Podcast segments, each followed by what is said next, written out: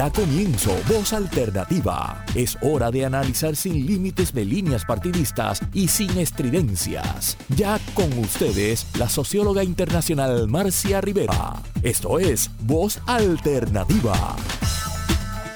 Muy buenos días amigas y amigos, eh, esto es Voz Alternativa, es el sexto año, un día como hoy, exactamente 5 de marzo de 2017 comenzamos Voz Alternativa. Y en ese programa, nada más y nada menos que nuestra invitada muy especial, tuvimos dos invitadas muy destacadas, feministas en Puerto Rico, Tati Fernós y Nirvana González. Con eso dimos comienzo eh, a este programa hace seis años. Eh, estaba escuchando el programa de Rosana, y sé que Tati está presente en, muchas personas, en mucha gente en Puerto Rico y lo seguirá estando porque fue un ser humano extraordinario. Así que eh, comparto, ¿verdad?, todo lo que, lo que se dijo sobre Tati en ese momento. Reitero, fue nuestra primera invitada a iniciar Voz Alternativa. En ese momento el programa lo habíamos iniciado con Papo Cos, quien después, unos meses después, eh, tomó una decisión muy importante en su vida de irse a terminar su tesis de doctorado que escribía sobre Martí y se fue a Cuba y felizmente la terminó y la pudo convertir en libro y la presentó. Y mientras tanto, bueno, seguimos eh, nosotros acá con voz alternativa, siempre con la ayuda de un grupo de personas que tras talleres, como decimos, no, nos ayudan. En el programa de hoy tenemos eh, dos invitados, pero yo también quiero hacer una referencia muy importante en mi vida que sucedió ayer, es que mi mamá cumplió 99 años, 99 años muy bien vividos. Eh, estaba, hicimos una reunión de familia y estaba espléndida, como siempre es una mujer elegante, bien puesta, bien digna, bien cariñosa. Eh, el programa de hoy eh, tiene como participantes a la doctora Julia Minucci Sánchez eh, y a Pedro Adorno. Ustedes lo conocen, todo el país conoce a Pedro Adorno por Agua, Sol y Sereno. Eh, Julia Minucci Sánchez, que está en cámara por ahí, supongo que la tenemos en... Hola Julia, buenos días. es una yaucana, como su apellido sugiere. Estudió en las escuelas públicas de, su pueblo, posee un bachillerato en ciencias biológicas con énfasis en microbiología de la UPR Río Piedras y una maestría y doctorado en fitopatología, que es el estudio de las enfermedades de las plantas y de las epidemias que le dan a las plantas y a los cultivos, a los bosques. Y eh, ambos grados los hizo en la Universidad de Illinois en Champaign Urbana. Eh, Julia fue profesora e investigadora de la Universidad de Puerto Rico en el recinto de Mayagüez por 31 años, dictando cursos de diagnóstico de enfermedades en los cultivos, métodos de investigación, fitopatología avanzada. Creó dos cursos nuevos muy importantes e interesantes, protección de los cultivos en armonía con el ambiente y tecnología para el cultivo de los hongos comestibles y medicinales. Eh, consiguió fondos y aseguró la construcción de un edificio en la UPR para investigar, desarrollar y demostrar la tecnología para cultivar hongos comestibles y medicinales en el trópico, que se nutriera de insumos locales provenientes de los residuos de cultivo. Se le reconoce mucho por esta labor que cambió la percepción de lo que podía hacerse en Puerto Rico. Dos de sus estudiantes fueron a China para aprender el cultivo de una seta tropical que al igual que ellos tenemos en Puerto Rico. Pero ellos la, producen, la exportan a todo el mundo y nosotros todavía estamos ¿verdad? En, el, en el proceso de hacerlo. Eh, Julia hizo numerosos seminarios y demostraciones abiertas a todo tipo de público, al igual que a la comunidad universitaria, sobre tecnologías que se podían usar en Puerto Rico para el cultivo de hongos. Dos amigos cercanos míos la adoran porque, con ella aprendieron y ponen en práctica muchas de las enseñanzas de ella en fitopatología en su finca en Guabate. Así que yo he estado conversando esta semana con mucha gente sobre, sobre Julia.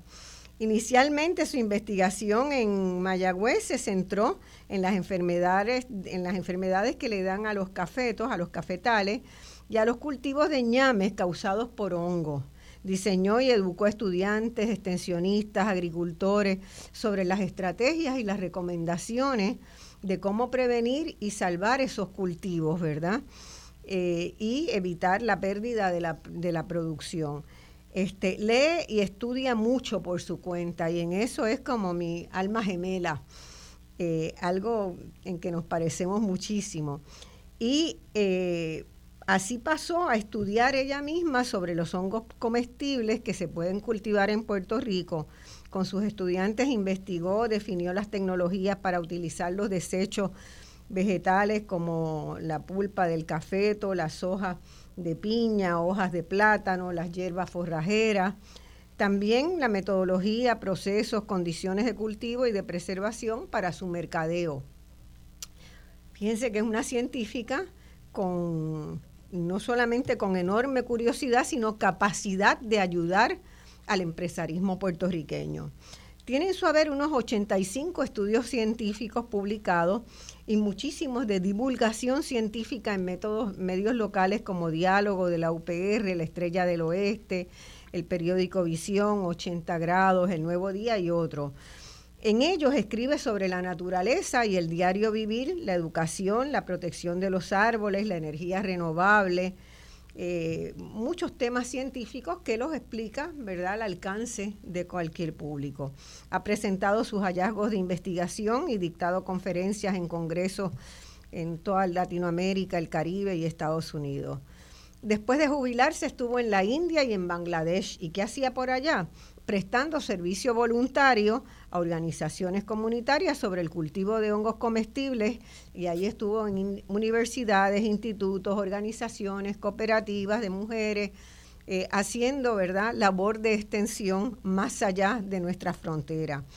Del 90 al 92 produjo y condujo un programa de radio como, como estamos aquí hoy, que se llamaba eh, en, sintonía con el ambiente en Radio Wall 600 en el 2022 en el programa radial de Rafi Avilés presentado por PAB, que lo recuerdo mucho, el segmento de 30 minutos, la entrevista estelar de la tarde, para resaltar el caudal humano que hay en Puerto Rico. Objetivo, que es uno de los objetivos centrales ha sido de voz alternativa también, que la gente entienda que tenemos capacidades y talentos de sobra para no estar en el desastre que estamos. También estuvo en Radio Paraíso, colaboró con segmentos sobre naturaleza y protección ambiental. Su quehacer educativo la sacó fuera de las paredes de la universidad, llevando charlas a las comunidades, a otras universidades, a escuelas, a otros espacios sobre temas de protección del medio ambiente. 1989 fue un momento crucial para, para Julia.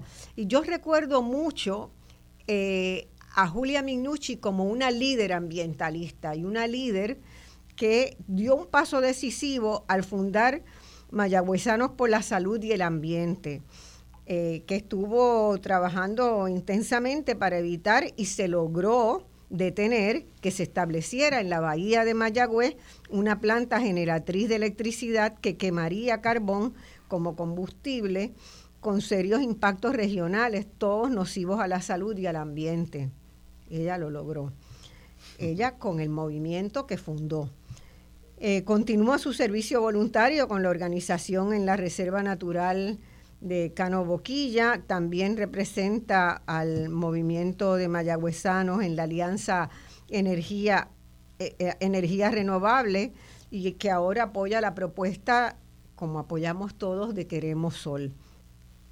En 2014 fundó ACER, la Alianza Ciudadana para la Educación en Energías Renovables, y junto con otros colegas de diversas especialidades en la UPR en Mayagüez, eh, esa iniciativa se ha concentrado en llevar a los centros, a los expertos, a presentar ante los ciudadanos en forma sencilla lo que debemos conocer de las diversas tecnologías disponibles para generar nuestra propia electricidad en Puerto Rico. Además, continúa colaborando con iniciativas de GoHemis y en el programa de Grant de UPR Mayagüez. Le encanta cocinar y crear recetas como esta que está aquí, viajar, bailar, lo más que me gusta, practicar yoga, caminar y hayakear. Eh, disfruta de documentar con fotografías y videos eventos, curiosidades en la naturaleza y en su huerto casero. Es estudiante de la agricultura y de las nuevas tecnologías de comunicación y de escritura y del tema de la energía renovable. Julia es de mi misma generación. Es increíble que en un país tan chico nunca nos hayamos conocido. Eh, cada cual reconoce en la otra muchas cosas que, nos gusta de una de la otra y yo me alegro que esté hoy en, Voz Alternativa. Pedro Adorno Irizarry. gracias, Marcia. La verdad que eh, aprecio inmensamente, ¿verdad?, este tiempo que has tomado para levantar informaciones que son comunes a mucha gente maravillosa de este país. Eh, felicito, te felicito inmensamente también por el programa de Voz Alternativa de quien ha sido estudiante. Y como tú has dicho, eh, a pesar de, de todos estos años y todas estas cosas en común, no nos hemos conocido personalmente, no te conozco a ti ni a Pedro Adorno, que en un futuro muy cercano espero que lo podamos hacer. Así será. Bueno, ¿quién es Pedro Adorno? si yo hablara, voy a hablar. Pedro Adorno es un artista plástico, es músico, es zanquero, es actor, es amigo entrañable, eh, es un papazo, eh, un gran papá de sus tres hijas maravillosas, es un gran compañero de su, esposa Katy, es un gran abuelo ahora de tres nietos, tiene dos nietas y un nieto. Eh, y Pedro nació en Bayamón, aunque se crió en Morovis, la isla menos Morovis. Allá este muchachito en aquellos montes se inspiraba a crear cuentos, juegos, sonidos con las latas de galleta que estoy segura que siempre había en la casa. Y en esa etapa de la niñez también dibujaba. Dibujaba como muchos niños dibujan, ¿verdad? Eh, sus padres, que son mis amigos, tengo el honor de su amistad, eh, son seres conscientes y siempre luchadores por la justicia social en Puerto Rico yo los conocí a ellos antes de conocer a Pedro, eh, aunque después fue que atamos cabos de que eran los padres de Pedro. Eh, seguramente permitieron acercarle, ¿verdad?, estas inquietudes que, muchos tenemos en Puerto Rico sobre el tema de las grandes desigualdades que tiene el país. Y, Pedro eh, tempranamente seguramente también estuvo expuesto aquel programa que ustedes recuerdan, aquella iniciativa de los rayos gamma que conmovió al país y que fundó eh, Eddie López con Jacobo Morales, Silverio y otras personas en los 70. Y Pedro no se quedó con eso, Pedro fundó una contrapropuesta de los rayos gamma y creó un grupo que se llamaba los rayos beta.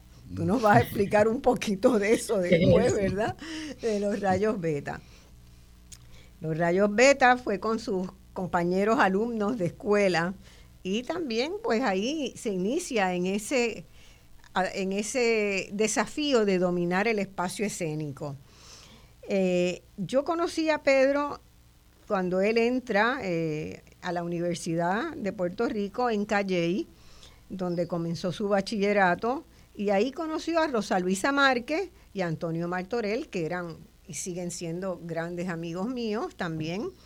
Y yo tuve la oportunidad de dar un curso experimental, un curso piloto, donde intentábamos enseñar la historia de los sin historia, de la población que había sido esclavizada, de las mujeres, de los trabajadores asalariados y de otros, ¿verdad?, que eran objeto de investigación en el centro que entonces yo dirigía el Centro de Estudios de la Realidad Puertorriqueña, CEREP. Pedro Adorno era sin duda, fue sin duda el más curioso y preguntón de mi clase, de esa clase que yo daba. De la mano de Rosa Luisa y Toño, eh, Pedro participó, ¿verdad?, de la creación de los teatreros ambulantes de Calley, que fue una iniciativa maravillosa porque muchas de las cosas que yo enseñaba en el salón de clase, ellos las dramatizaban en episodios cortos de media hora, en los intervalos, en las placitas de, la universidad. Fue, un, fue una, un momento de una universidad de Puerto Rico vibrante, ese momento en Calley, bajo la dirección, debemos decir, de Margarita Benítez. De la mano de Rosa Luisa y Toño, Pedro descubrió el Bredan Puppet Theater, que se ubicaba, ¿verdad?, que ha estado desde entonces en Vermont y que eh, hacia allá se fue. Inicialmente eh, por campamentos, por estadías cortas, luego en un momento dado estuvo unos tres años allá trabajando con este filósofo eh, y teatrero alemán Peter Schumann, que es un extraordinario ser humano, que en varias ocasiones también no, nos visitó. Descubrió también el Teatro del Oprimido, ideado por Augusto Boal, así como actores, actrices, directores, importantes de América Latina como Osvaldo Dragún y Norma Alejandro, que fue quien un día los retó a que se tomara en serio el teatro porque tenía buena capacidad de proyección escénica.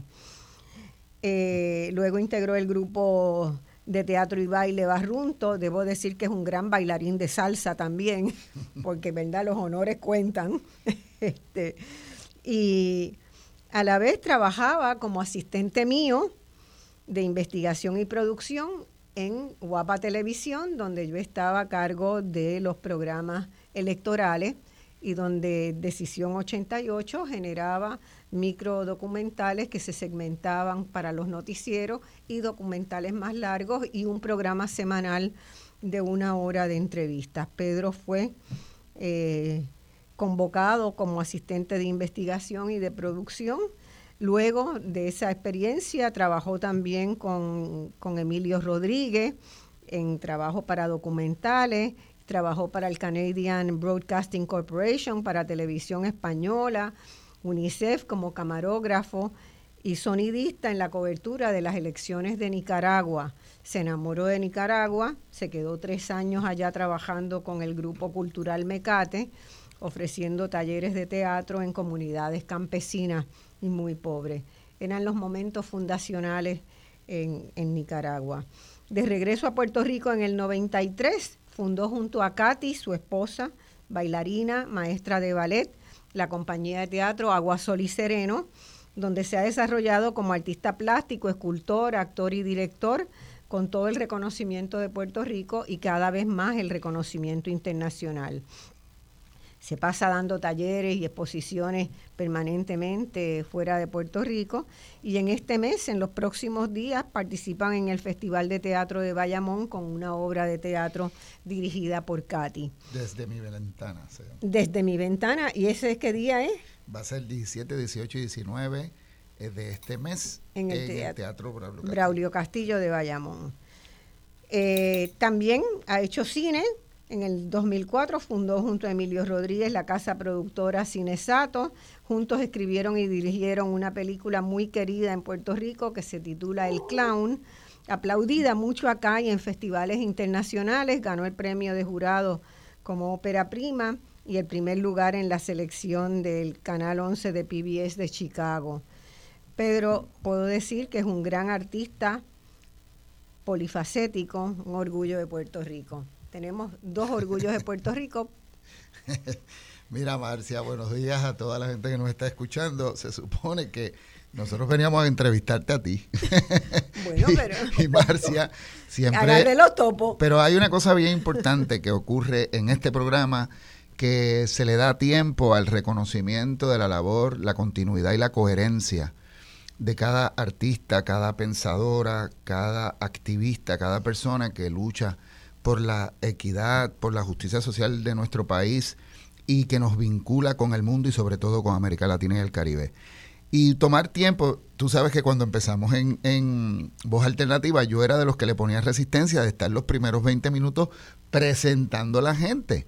Pero ciertamente eh, con el tiempo lo he valorado mucho porque la mayoría de la velocidad de la prensa amarilla, a veces de, de, las entrevistas estas de fast food que van a las millas, no nos permiten eh, en realidad valorar la aportación de una vida de cada una de esas personas, como era el caso de, Tati Fernó, ¿verdad?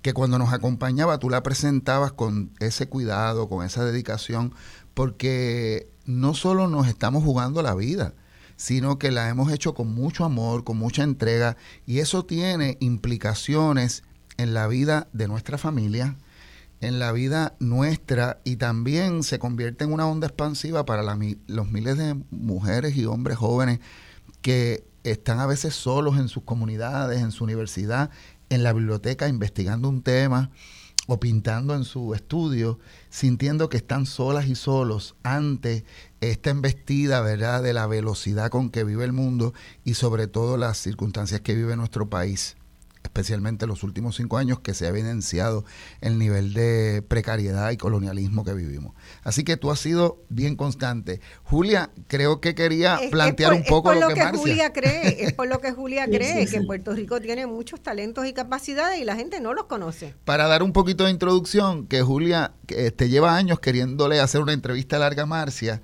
y, y, en ese sentido quería que ella presentara a Marcia con el tiempo que, ella se ha tomado para presentar a otros, porque en el caso nuestro no es solo una, una experiencia de mentoría o de familiaridad, porque nosotros tenemos una relación muy larga de familia, sino que a su vez creo que este, Marcia le ha dedicado como intelectual y pensadora el tiempo a compartir esto en los medios, a ser una comunicadora que crea conocimiento, pero a su vez lo comparte rápidamente y crea nuevas preguntas con estos invitados.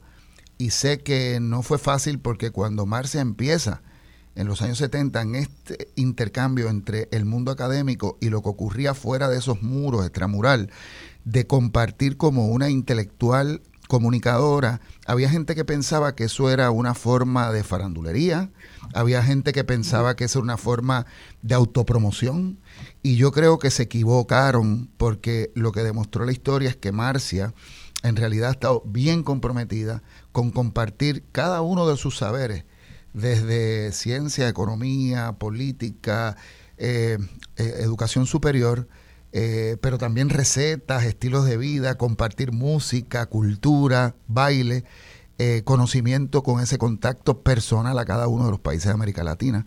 Así que me siento bien contento de estar aquí hoy. Julia. Fíjate, eh, me parece a mí, Pedro y amigos Radio Escuchas, bueno, muchos saludos a los amigos que están ah, escuchando este programa. Yo soy también, como ustedes, una fiel oyente de Voz Alternativa y he aprendido muchísimo en la tarea de poder yo también asegurarme que mucha gente conozca la maravillosa gente que tenemos en este país. Por eso no he perdido la esperanza de que podemos tener un mejor país y pronto, ¿verdad?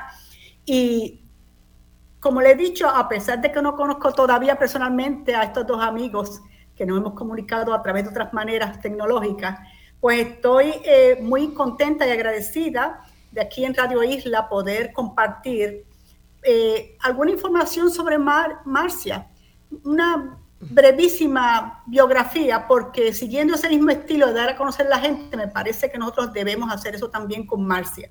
Así que Pedro y yo estaremos tomando a adueñándonos de los micrófonos por un tiempo. me, amenazaron, me amenazaron. Eh, empezó, y, empezó y me dijo. Es importante, Marcia, ¿verdad? que sepa la gente quién tú eres, ¿verdad? Porque son muchos los radioescuchas que no conocen tus múltiples y diversas aventuras, los retos, las desigualdades de género que has enfrentado y otros. Y hoy nos revelarás una serie de, interesantes eventos en tu vida que, algunas de las personas se quedarán, ¿verdad?, eh, sorprendidas con eso. Y la verdad que es necesario para que vean parte de lo que tú has ejecutado, eh, una impresionante lista de contribuciones para el país y para otros países en el planeta. Así que las comunidades de Puerto Rico, comunidades de otras partes del planeta se han beneficiado de la gestión de Marcia Rivera. Y le voy a dar lectura, como hace Marcia, ¿verdad?, a algunos de los detalles que queremos resaltar de cuál ha sido su trayectoria. Pero a través de las preguntas del día, de hoy de la mañana y de la tarde, vamos a ver eh, una serie de interesantes historias. Eh, Marcia es una economista investigadora social, analista política y consultora internacional en desarrollo humano. Es egresada, igual que yo, de la Universidad de Puerto Rico, pero en el caso de ella en economía. Y también es egresada de la Universidad de Londres, donde hizo estudios de maestría y doctorado en sociología y economía, pero la economía del desarrollo. Así que piensen cómo eso tiene mucho que ver con las actividades a lo largo de la vida y los servicios que ha hecho Marcia a nivel educativo a todos los niveles. Eh, fundadora y directora del Centro de Estudios de la Realidad Puertorriqueña, que se llama CEREP, y ya nos enteraremos una serie de situaciones que, y contribuciones de esa organización que ella fundó. Fue también asesora del Tribunal Electoral de Puerto Rico. Por favor, tomen nota de los cuentos que nos hará María, eh, Marcia de todo este asunto del Tribunal Electoral en Puerto Rico, porque es de mucha vigencia ahora mismo en el país. Profesora universitaria, directora de la Comisión de Educación, Ciencia y Cultura del Senado de Puerto Rico y analista política en televisión, en radio y otros medios. Ahora inclusive ya ustedes saben cómo es la parte tecnológica que se ha desarrollado. Marcia hace tiempo que la domina muy bien. Fue la primera mujer en desempeñarse como secretaria ejecutiva del Consejo Latinoamericano de Ciencias Sociales, cuyas iniciales se leen CLACSO, la más importante red académica mundial de ciencias sociales, con sede en Buenos Aires, Argentina. Así que es uno de los países donde Marcia ha estado también residiendo y participando. Fue también consejera especial para América Latina y el Caribe del director general de la UNESCO y asesora de proyectos y programas de superación de la pobreza en varios organismos de las Naciones Unidas, como son algunas de ellas CEPAL, PNUD, UNICEF y el Banco Interamericano de Desarrollo.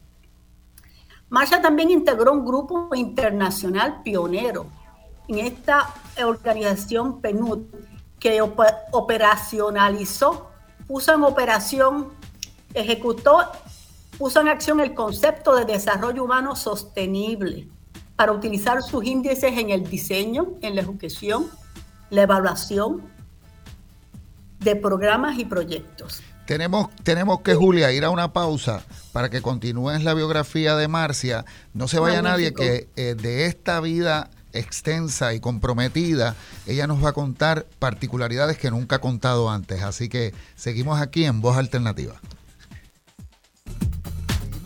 Voz Alternativas, seguimos aquí en Voz Alternativas, soy Pedro Adorno y estamos hoy eh, dedicando el sexto aniversario de Voz Alternativa para dar una mirada al reconocimiento de quien siempre produce este programa, invita, mueve, gesta e entrevista. Y hoy va a ser la entrevistada. Así que si nos deja, ¿verdad? Porque Marcia, cuando tú vas a coger los topos, sabemos que tiene un poder tremendo de, convocatoria. Pero quiero que Julia termine, si es posible, eh, la lectura de ese recorrido de la vida de Marcia, porque eso nos permitiría comenzar este eh, por esa vida inicial de la niñez y la familia. Adelanta, Julia. Sí, gracias, Pedro. Eh, bueno, amigos, eh, Marcia fue también integrante del Consejo Internacional de Ciencias Sociales con, la, con sede en la UNESCO, en París. Así que ya estamos mencionando algunos de los países donde ya estuvo eh, muy activa. Presidió el Consejo Asesor de Fideicomiso para la Conservación de los Recursos Naturales de Puerto Rico, así como la Junta de Directores de HITN, un proyecto educativo y televisivo hispano en los Estados Unidos. Ha asesorado y colaborado con numerosas organizaciones de la sociedad civil puertorriqueña y latinoamericana. Se ha desempeñado además como coordinadora y docente del área de políticas sociales de la Universidad eh, en Montevideo, Uruguay, que tiene que ver con economía humana. Entre el 2015 y el 2017, no hace tanto, coordinó la producción y editó el primer informe sobre desarrollo humano en Puerto Rico. Me parece que eso es importante tomar nota de eso, porque ella coordinó eh, ese informe, ese estudio, es el desarrollo desde la gente para encarar la pobreza y la desigualdad. publicado en San Juan de Puerto Rico en el 2017, y eso nos da base para próximos estudios que son necesarios hacer para continuar levantando la data sobre la situación en Puerto Rico de la pobreza y la desigualdad.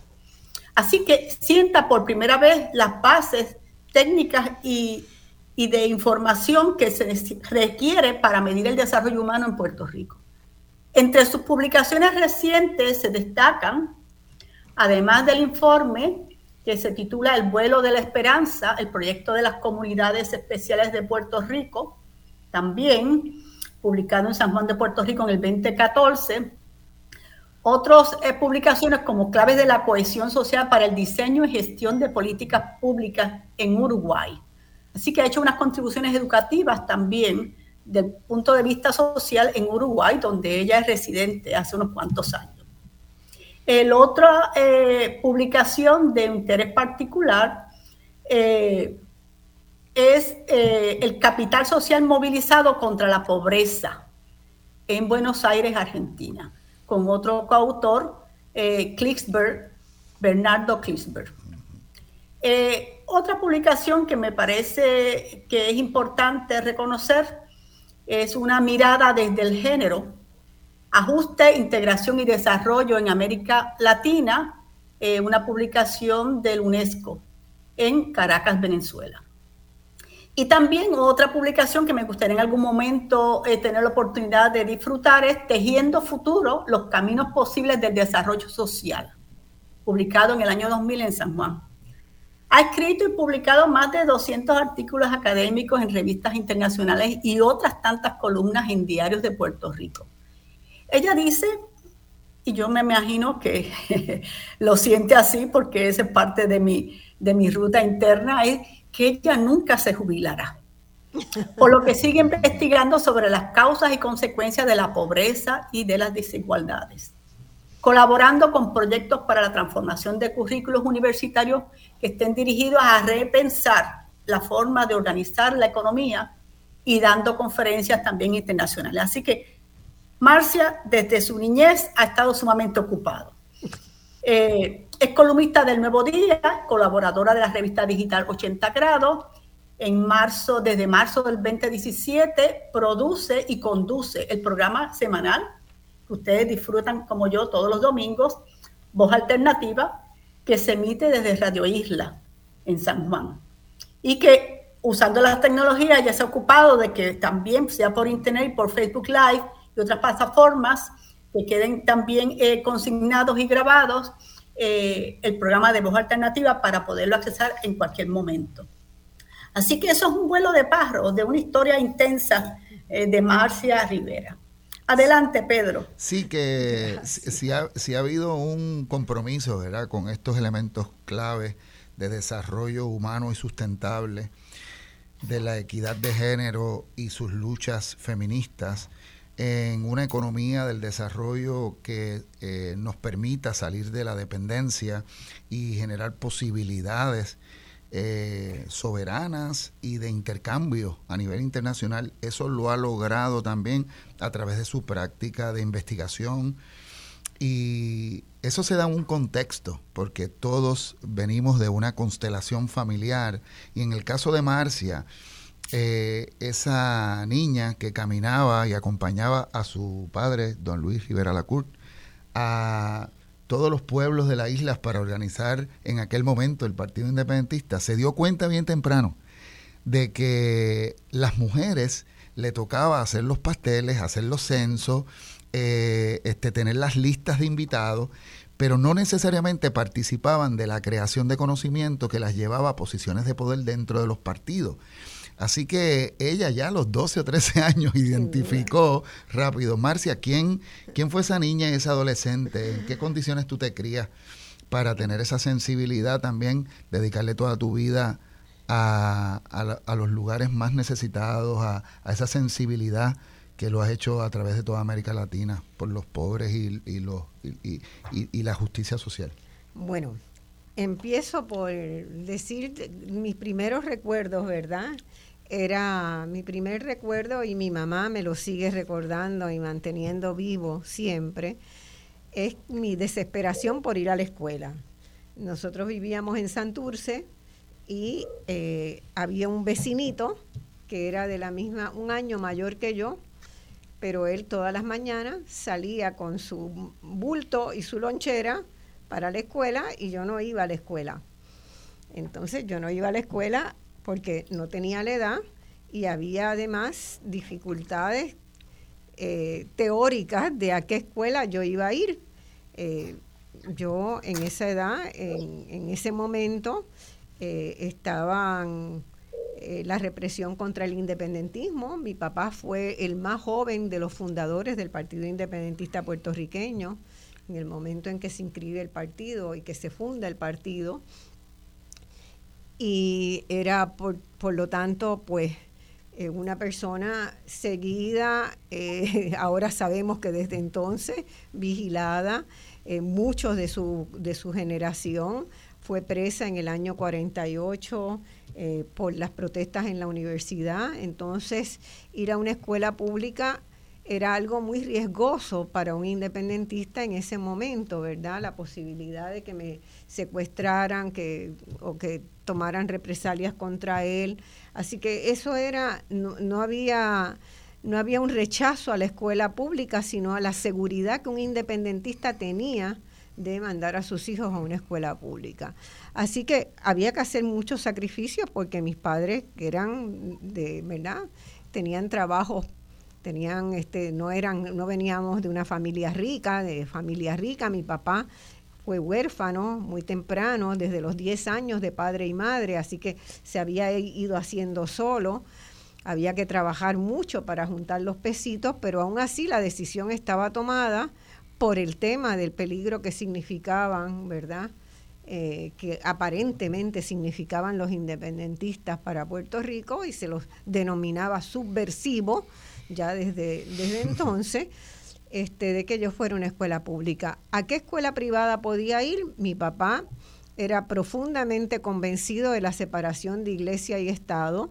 Eh, no era una persona religiosa, más bien creía en la laicidad, en la enseñanza y que uno recibiera eh, la razón y la investigación científica como base de la ciencia, ¿verdad? Y de la educación.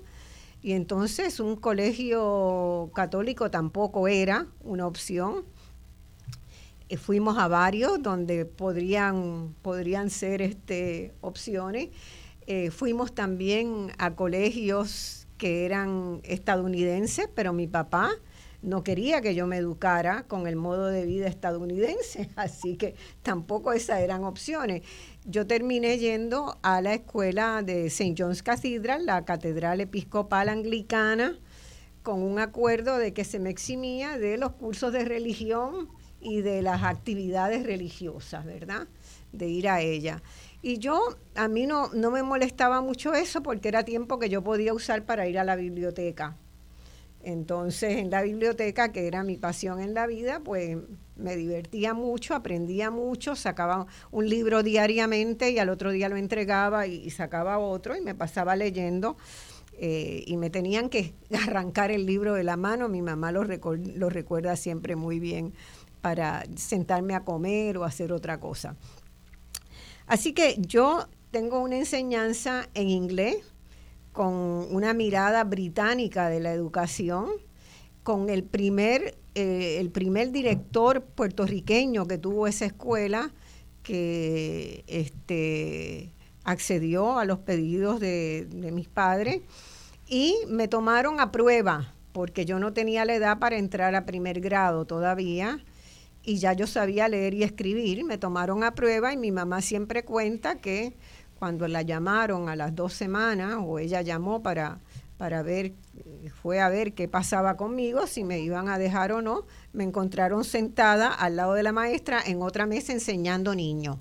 Así que mi primer trabajo como maestra, mi vocación magisterial nació bien temprano, porque la maestra dijo, bueno, me pidió ayuda para que le enseñara a otros niños a leer que era el primer desafío, ¿verdad? Que teníamos que tener, pero ya en mi casa pues me habían enseñado a leer y escribía un poco, ¿no? Así que yo empiezo desde esa desde esa base y con la alegría inmensa de poder ir a una escuela. A mí no me importaba mucho a qué escuela iba, era ir a una escuela y llevar ese bulto que tenía libros, que tenía libreta y que tenía una loncherita para la merienda o lo que uno llevara, que no me acuerdo bien, era creo que hasta, almuerzo me preparaban.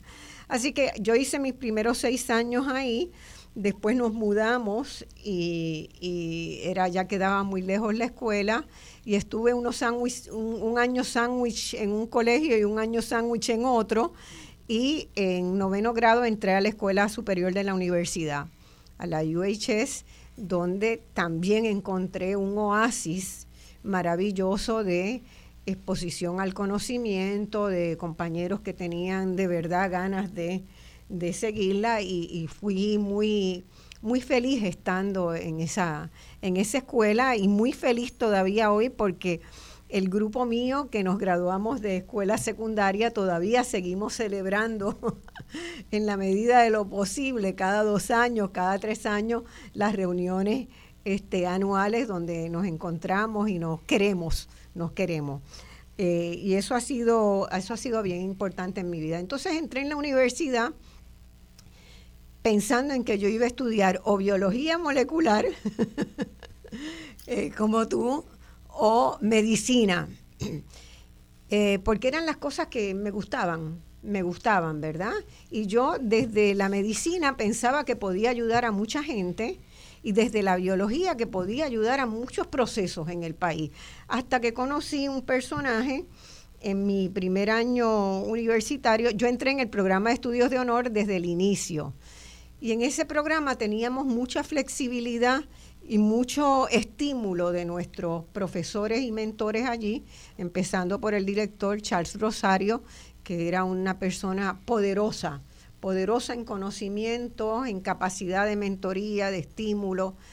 Y, entonces eh, Aristalco Calero, que fue una de las primeras clases que yo opté por tomar de Economía de Puerto Rico, eh, me enamoró de lo que era la economía y de cómo, en última instancia, todas las decisiones del país están basadas en un proceso económico que en ese momento ya se decantaba como muy injusto.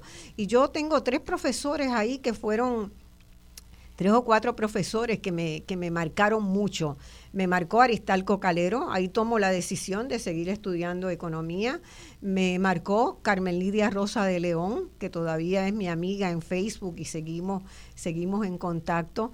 Me marcó mucho eh, José Antonio Herrero, que era un joven economista que nacido en Cuba y cuyos padres se habían venido a Puerto Rico. Eh, José Antonio Herrero también fue muy fuerte y me impactó mucho, quizás por razones distintas, la que era como la primera economista mujer con un estatus muy fuerte en el Departamento de Economía, la doctora Luz Torruella. Eh, Luz Torruella era muy, muy fuerte, eh, investigadora, este, muy tradicional en sus cosas, no era era la, economía tradicional, pero me dio rigor, me, enseñó rigor económico, ¿verdad? Rigor en la investigación. Y, hubo un profesor visitante, Leopold Core, eh, nacido en Gales, que era muy raro para los estudiantes, primero porque no le entendían bien, hablaba básicamente inglés galés, no le entendían muy bien pero él fue uno de los padres de la teoría de Small is Beautiful, de que lo pequeño es maravilloso, y llegó a Puerto Rico enamorado de la idea de poder contribuir a que Puerto Rico se diera cuenta de las ventajas que tenía un país pequeño como Puerto Rico para organizar su economía, su sociedad y su política. ¿verdad? Y lo argumentaba sobre la base de investigaciones que había hecho. Y a mí eso, que verdad venía muy sensibilizada desde mi casa, pues me, llamaba mucho la atención. Así que Leopold Core, eh, generalmente yo iba con mi sándwich a almorzar a la oficina del viejo Leopold Core hablar de, qué era esa, esa teoría que él, que él tenía y, y él fue básicamente la persona que sembró en mí la idea de la posibilidad de ir a estudiar a Inglaterra. Fue Leopold. Entre ese, en ese corrido, ¿verdad?, eh, de, estudio, eh, estaban mis abuelos, mis abuelos maternos, porque los paternos no los conocí, mis abuelos paternos que vivían en San Sebastián.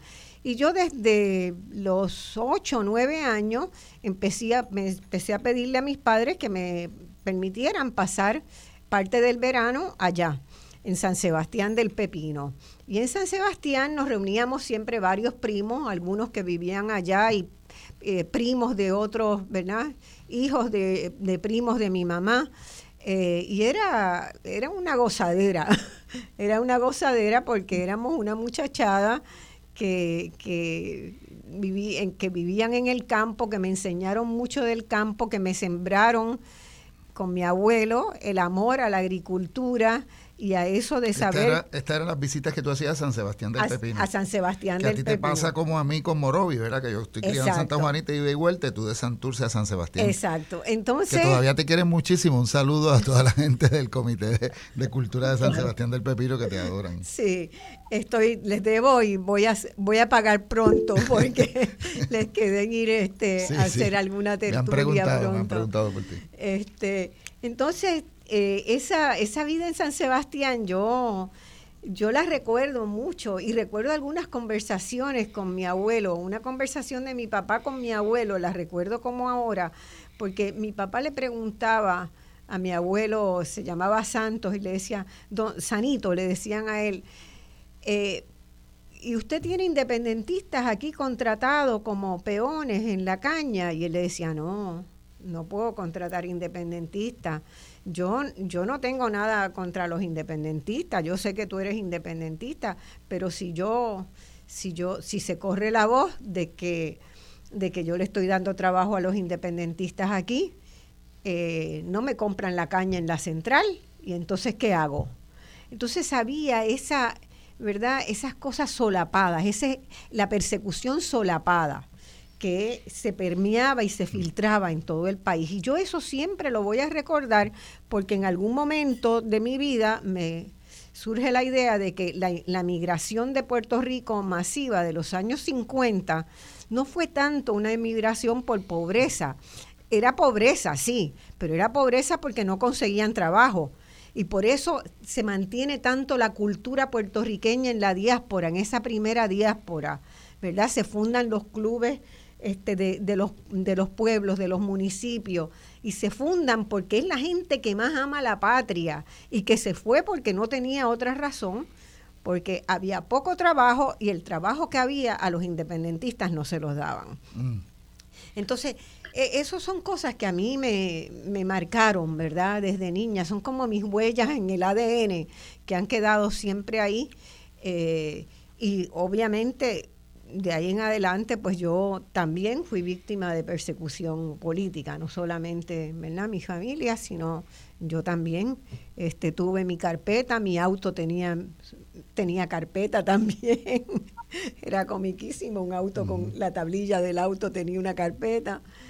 Y, y bueno, y además el tema de las carpetas Ahí, eh, eh, este, sé que Julia quiere hacer una pregunta y quiero dejarla que la haga, pero te metiste en un tema rápidamente que para mí es vital en la experiencia entre la comunicación, la democracia de acceso a la información que tú has trabajado tanto en el ámbito digital, que es una de las grandes aportaciones que hiciste en Clapso de la biblioteca digital, ¿verdad? Que hay acceso al conocimiento, a las estadísticas y a su vez a las pensadoras y pensadores. Pero cuando hablas de las carpetas, yo sé que tú hiciste una visita, me estoy adelantando a algo que Julia, porque sé que Julia quiere ir en orden, pero y queremos hablar un poco más de tu participación de Inglaterra, Cerep y volver a Clapso, pero tú haces una visita a la India en donde se te detiene por muchas horas eh, y se encuentra tu nombre en una lista del Interpol como verá una terrorista internacional. Es, es, terrible ese título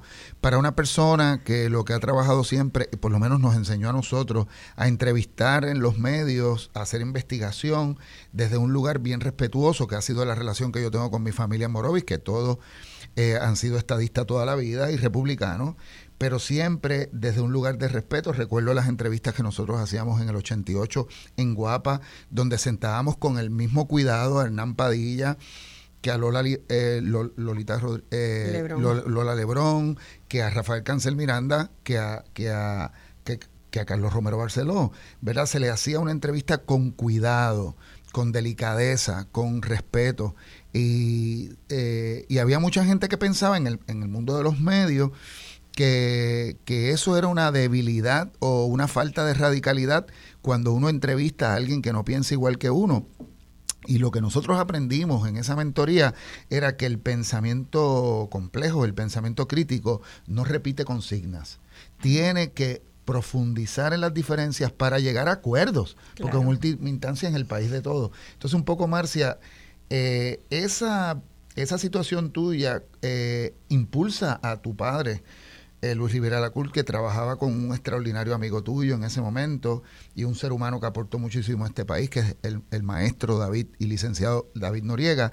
Y entonces, partiendo de esa experiencia que tú tuviste de abuso internacional a una persona que dirigía una organización internacional, eh, porque había una información falsa de que tú eras un peligro para la humanidad, eh, empieza la investigación de las carpetas que redundó en que todas las puertorriqueñas y los puertorriqueños sabemos de esa nefasta historia de que los independentistas habían sido perseguidos por la policía de Puerto Rico. Así fue. Este, yo había tenido un aviso cuando estaba en Guapa, en la segunda temporada en Guapa, cerca del, 86 por ahí, eh, me habían, habían mandado un fax a través de la oficina de un amigo abogado que, que le decía, esto es para entregarle a Marcia Rivera, que sabrían que nos conocíamos.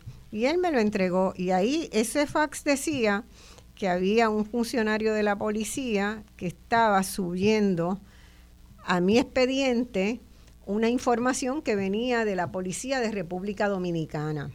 Hmm. Porque yo había ido a República Dominicana a dar un mensaje en la inauguración de un museo que se llama el Museo del Hombre en República Dominicana. Yo hice el comentario de que me parecía el museo era, es una maravilla, me parece que el museo es extraordinario y que debió haberse hecho, pero que al calcarlo de la noción del Musée de l'Homme de Francia, quedaba como el Museo de los Hombres. Y yo dije en broma, ¿y dónde está el de las mujeres? Entonces, este acto seguido, bueno, hice una serie de comentarios sobre la equidad de género, que un policía que había intervenido esa, esa conferencia que yo estaba dando, eh, anotaba y dijo que yo estaba llamando a la revolución, a la guerra entre hombres y mujeres. Y eso pasó a la carpeta de aquí. Una cosa totalmente extraña, porque los que te conocemos sabemos que si algo tú has hecho siempre es esas colaboraciones, ¿verdad? Ahorita mencionabas al maestro Herrero, sabemos que Leroy López, el economista, amigo, ¿verdad? Que en paz descanse, que lo queremos y lo seguimos queriendo como siempre. Eh, tú, tú siempre has trabajado en una colaboración extraordinaria con mujeres, con, feministas, pero también con una colaboración de hombres a nivel de iguales que te permitió tener una posición internacional, porque si no te hubiese sentido nunca a nivel de iguales no hubieses logrado esa posición política. Julia, por favor. Sí, quería eh, asegurarme de que los amigos se queden pendientes, porque es en esa segunda hora que van a haber más historias e interesantes de estas eh, situaciones particulares que enfrentó Marcia y que es necesario conocer y que es la primera vez que ella habla de ellas, ¿verdad? Pero volviendo al tema de que ella, una experiencia de la niñez que nos ha descrito, ahora es fácil de entender, ¿verdad? Eh, su habilidad para enseñar, eh, el dominio que ha tenido no solamente español e inglés, y sé que ella también domina y puede dar conferencias en francés. Eh, me parece que eso fue unos ingredientes que le afloraron también para demostrar la habilidad que ella ha desarrollado a través de los años de pararse frente a un grupo o frente a multitudes y en grandes eventos internacionales para dar sus conferencias o para dirigir los trabajos de cónclave en los que ella ha tenido liderato. Y entonces, toda esa gestión que ella ha estado haciendo por el planeta mm, ha mostrado también a una Marcia planetaria, como digo yo, viajera, que ha viajado intensamente a tantos países, en tantas organizaciones, en tantas comunidades, y que lo interesante es que eso está directamente asociado con el, la época donde la mayoría de las mujeres no eran partícipes de ello. Así que quería hacer esa anotación para entonces en la próxima hora yo, he viajado a más de 80 países en el mundo y creo que viajes de placer he hecho muy poquito. Eh, menos del 10% de los viajes son de vacaciones, ¿verdad? Sí, que es distinto al placer. Porque tú, tú, todos los viajes que has hecho, y eso vamos a volver a, después de la pausa. quiero, aclarar eso. Quiero, quiero, quiero, porque ese punto es bien importante. Esa misma persona que tiene una capacidad de hablar en grupo, de hacer cosas por, eh, eh, en público, a nivel privado la vimos cantar con su guitarra, eh, manejar muy bien su relación con el baile y es la que convocaban esas grandes reuniones internacionales de pensadoras y pensadores, el lugar donde se iba a bailar. Así que tenemos que ir a la pausa, Marcia, pero, cuando volvemos... yo, quería aclarar eso. es, lo que la gente entiende. Viaje de placer es viaje de vacaciones. Para mí, viajes de placer eran todo. Y verdad, y ese 90 y pico de por ciento de los viajes de trabajo que hice fueron viajes de placer también ¿verdad? Porque siempre es un placer descubrir este, cada vez más y, lo que tú, apuntas es, muy, muy claro. Yo generalmente era eh, el 1% o el 3% de mujeres en cada una de esas reuniones. Pero eso no me, no me molestó nunca. Vamos al aplauso y regresamos. No se vaya nadie. Regresamos a Voz Alternativa. Yo era persona. Seguimos aquí en Voz Alternativa, soy Pedro Adorno y hoy estamos entrevistando a, la entrevistadora, ¿verdad? Haciendo creación de conocimiento desde el otro lado, porque creo que uno de los elementos más importantes de la experiencia de una vida es poder ese dar el paso atrás para hacer reflexiones sobre la sabiduría eh, y, lo, y lo aprendido, porque en el, mundo académico, los que hemos tenido un pie en la universidad y otro en la calle, en las acciones sociales, en el activismo o en la cultura, sabemos que hay una, unas fuerzas que nos empujan a pensar de que todo el tiempo tenemos que demostrar que no la sabemos todas. Y sabes que eh, si algo se aprende de gente que tiene mucho conocimiento, es que aceptan cuando no saben, hacen la asignación y yo he sabido, Marcia, amanecerse muchos días eh, diciendo, espérate, que tengo que buscar información de esto porque quiero hacer una entrevista completa y exigirme a mí, ¿verdad? En, en, diferentes edades, eh, esa agilidad de decir, eh, tienes tres días para leerte todo sobre esta persona y para que cuando llegue el maestro Francisco Cata, lo que sea, que sepas que, de qué está hablando, ¿verdad? En qué términos lo está componiendo. Marcia, eh, me gustaría eh, pensar por un momento, ¿verdad? Que la gente que no conoce toda esa trayectoria sabe que tuviste una voluntad personal de asumir responsabilidad eh, en tu momento histórico y así lo has mantenido, eh, pero tú entendiste muy joven que no estabas, no era una carrera sola, no era your own career, que tú estás dentro de un ecosistema. Eh, ¿Qué está ocurriendo en la vida de esa, de esa joven intelectual entre Puerto Rico e Inglaterra? y, y cómo nace la semilla del encuentro de unir, ¿verdad?, a intelectuales de una forma tan transdisciplinaria y multidisciplinaria, creo que no ha existido otra organización como CEREP en Puerto Rico, donde una a historiadoras, economistas, eh, sociólogos, eh, artistas, eh, investigadoras, cineastas, pintores, que ¿qué, estaba ocurriendo? Vamos como a ese momento, ¿verdad? Porque Puerto Rico estaba viviendo un momento bien importante. Fíjate, para esa fecha, yo después quiero seguir la línea también con lo que Julia estaba planteando.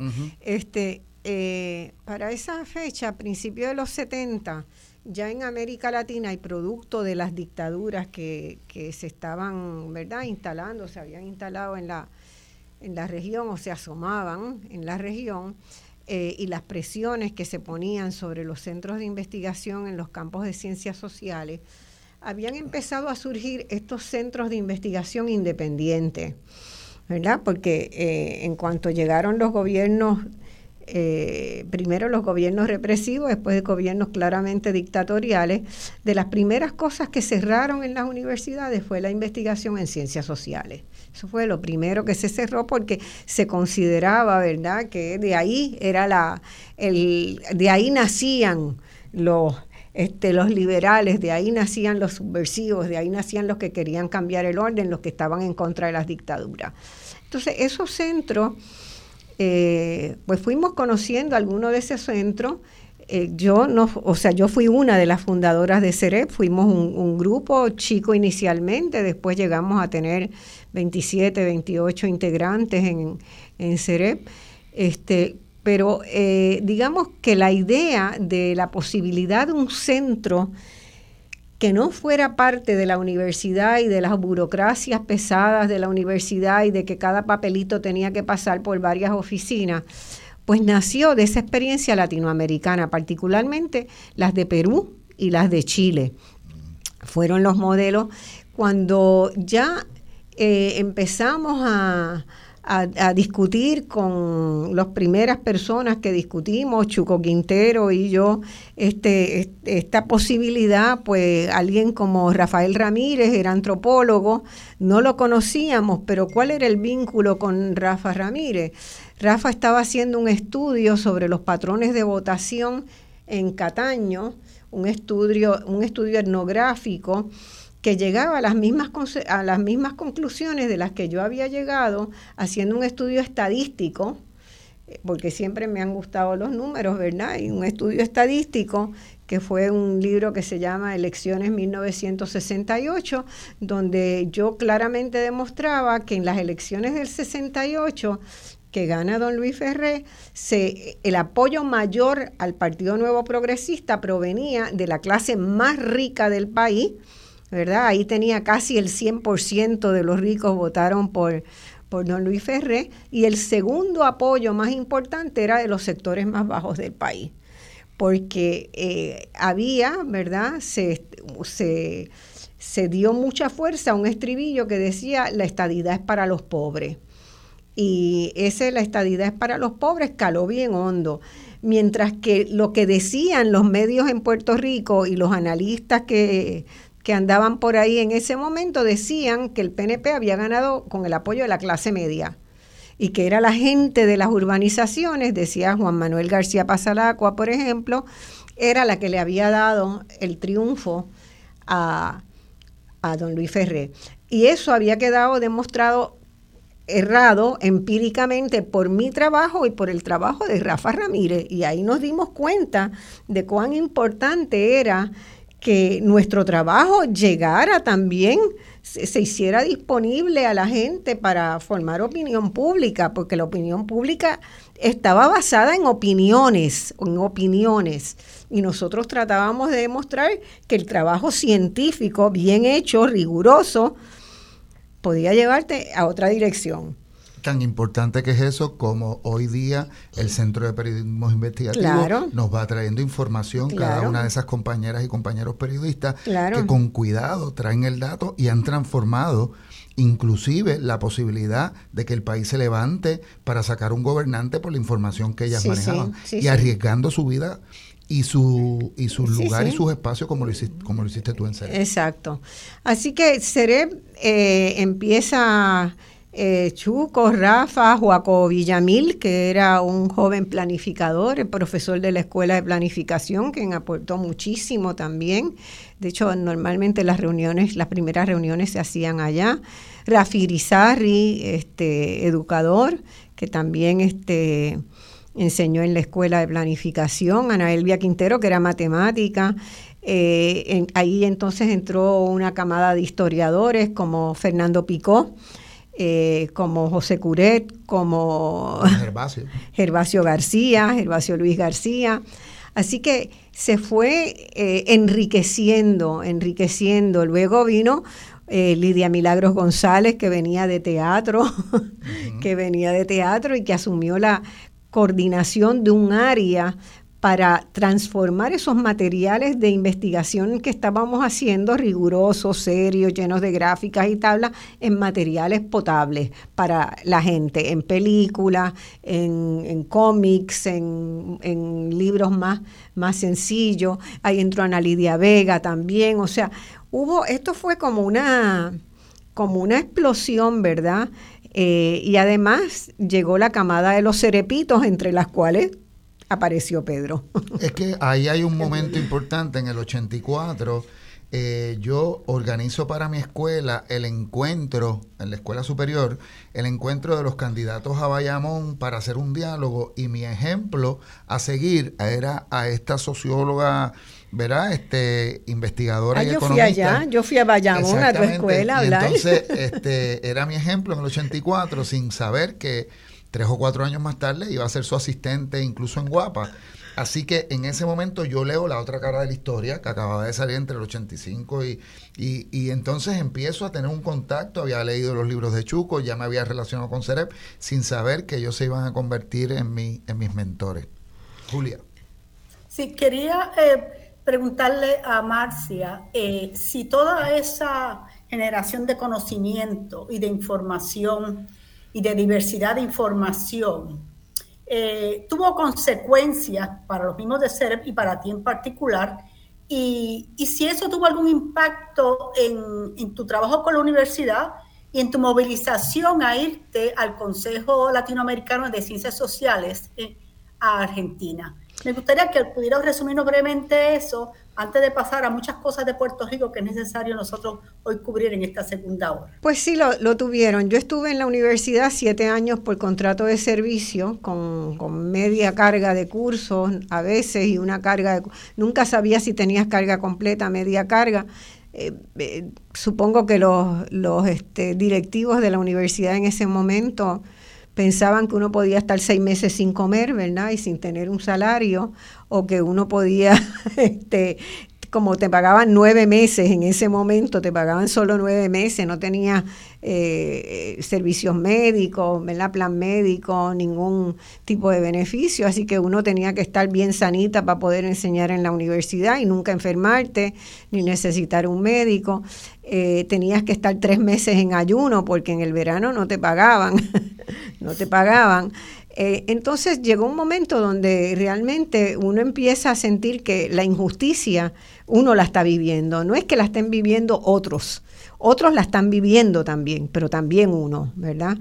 Eh, y entonces yo eh, ahí una vez le pedí una reunión al, al entonces rector y fui a verlo y preguntarle a ver cuáles eran las las probabilidades o posibilidades de que yo me pudiera quedar en la universidad. Y me dijo, lo que pasa es que usted está haciendo muchas cosas fuera de la universidad. Y dije, bueno, ¿y cómo no las voy a hacer fuera de la universidad si la universidad ni siquiera me paga, me paga lo suficiente para yo sobrevivir? Yo necesito hacer otras cosas. A veces hacía consultorías con, con Leroy, consultorías que eran para ayudar a los sindicatos a negociar mejor en una, en una ronda de negociación salarial, eh, hacía distintos tipos de, consultoría y eh, montamos proyectos en CEREP donde yo tenía, ¿verdad? Con las fuentes de financiamiento que conseguíamos de fundaciones casi todas del exterior, prácticamente todas del exterior, pues podía tener un mínimo de salario asignado para complementar lo que la universidad no me daba. Entonces él me dijo que era muy probable que yo no tuviera una plaza, que iba a ser muy difícil por mis posturas además públicas sobre los problemas del país y entonces yo le dije, bueno, muy bien, yo lo entiendo, entiendo su la lógica y la lógica que debe permear, ¿verdad? De ahí para abajo en las autoridades universitarias, yo no tengo ningún problema. Este, este es mi último semestre, sépalo. Este es mi último semestre y yo me declaré persona sin trabajo, pero con la posibilidad de tener eh, posibilidades de hacer muchas cosas, de hacer muchas cosas. Entonces, en el, caso de América Latina, no me no me dio, no me atacó el, no me paralizó el miedo. Eso es lo que te voy a decir, que eh, tú siempre has tenido una autonomía en el sentido económico. La mayoría de las personas que pierden un salario fijo, que no tienen una estructura que los este, ¿verdad? Que, que los organice de esa forma esa libertad de calendario y de agenda en realidad provoca una ansiedad muy grande por la que hemos pasado todos los que hemos sido, sí, sí. Eh, hemos generado proyectos propios, pero tú fuiste el primer ejemplo para mí de que era posible gestar proyectos, en el caso nuestro, cultura y arte, pero de hacer proyectos de creación de conocimiento autónomo en diálogo con el espacio académico, nunca quitándose de ese diálogo. Y por otro lado, eh, la experiencia de América Latina es muy importante porque en el caso del arte y el teatro, sin la autonomía que tenía el Teatro de la Candelaria de Santiago García o de los teatros colectivos, no habría habido una aportación tan grande al punto que hoy día una de las ministras de Cultura de Colombia viene de esas experiencias autónomas. Pero tú eras bien extraña aquí, porque la mayoría de la gente eh, lo que hace es abrazar un salario y pareciera que que el espacio afuera es un trabajo adicional, es la milla extra. Claro, yo, yo he tenido momentos de ganar muy, muy bien por proyectos que se han dado y hay momentos de estrechez económica total. Pero aprendí a navegarlo, aprendí a navegarlo y aprendí sobre todo una cosa, a que cuando se tiene hay que ahorrar. Cuando se tiene, cuando tienes un, dinerito extra, tienes que ahorrarlo, porque no sabes cuándo vienen las vacas flacas. Entonces, pues llegó un momento de vaca flaca, pues tengo mis ahorros ahí que los puedo, los puedo usar. Hay otra cosa también que, fue eh, para mí muy importante. Yo nunca generé resentimiento contra la universidad. Yo entendí la lógica que hacía que alguien como yo, que buscaba la verdad, que investigaba para mejorar a Puerto Rico, eh, tuviera dificultades en seguir ahí. Porque la universidad las autoridades de la universidad impuestas desde afuera, no por la propia comunidad universitaria, restringen la libertad de investigación, la libertad de acción. Entonces yo, yo creo que yo soy de las personas que más amo a la Universidad de Puerto Rico.